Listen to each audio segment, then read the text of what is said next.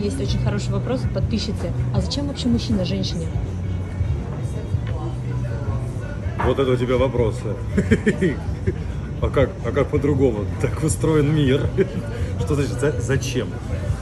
Давай тогда уточним. Надеюсь, что подписчица спрашивала не с корыстью, потому что если зачем ей мужчина, зачем она хочет его использовать, нет. Он ей физически необходим. Он должен быть ее ориентиром, он должен быть ее основой, он должен быть ее помощником, ее братом, ее другом. Чтобы она могла себя чувствовать женщиной. Мы живем в такое сложное время, когда очень много женщин лишено этой возможности. Вот я искренне вам желаю, чтобы у вас рядом был мужчина, с которым вы можете себя чувствовать настоящей женщиной.